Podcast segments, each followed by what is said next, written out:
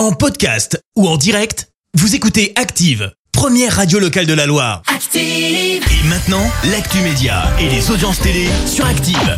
Voici la chronique télé avec Clémence Dubois-Texero et comme d'habitude Clémence, on attaque avec les audiences et c'est France 3 qui a gagné hier. Avec le film La mort est dans le pré qui a rassemblé plus de 4 millions de personnes, ça représente 19% de part d'audience. Derrière, on retrouve Colanta diffusé sur TF1 avec enfin la réunification.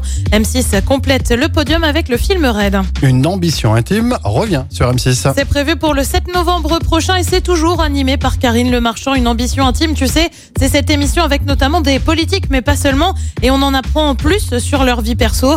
Euh, Pour le retour de l'émission, ce sont cinq femmes qui vont donc se confier, des femmes politiques, notamment Marine Le Pen, Anne Hidalgo, euh, mais aussi Valérie Pécresse, Rachida Dati et Marlène Schiappa.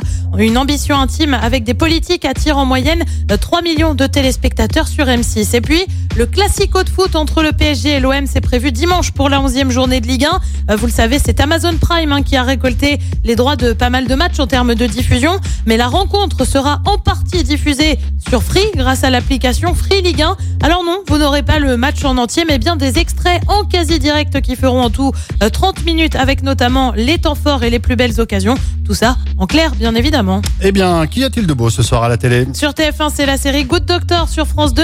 Une série aussi avec J'ai menti sur France 3. On se rend en Champagne avec des racines et des ailes. Et puis sur M6, on commence les auditions de la France 1. Un incroyable talent, c'est à partir de 21h05. Eh bien, bonne soirée télé. Merci beaucoup Clémence. On se retrouve tout à l'heure, 10h, ce sera pour l'actu. Dans à un instant, on va jouer. Oui, vous avez... Merci, vous avez écouté Active Radio, la première radio locale de la Loire. Active.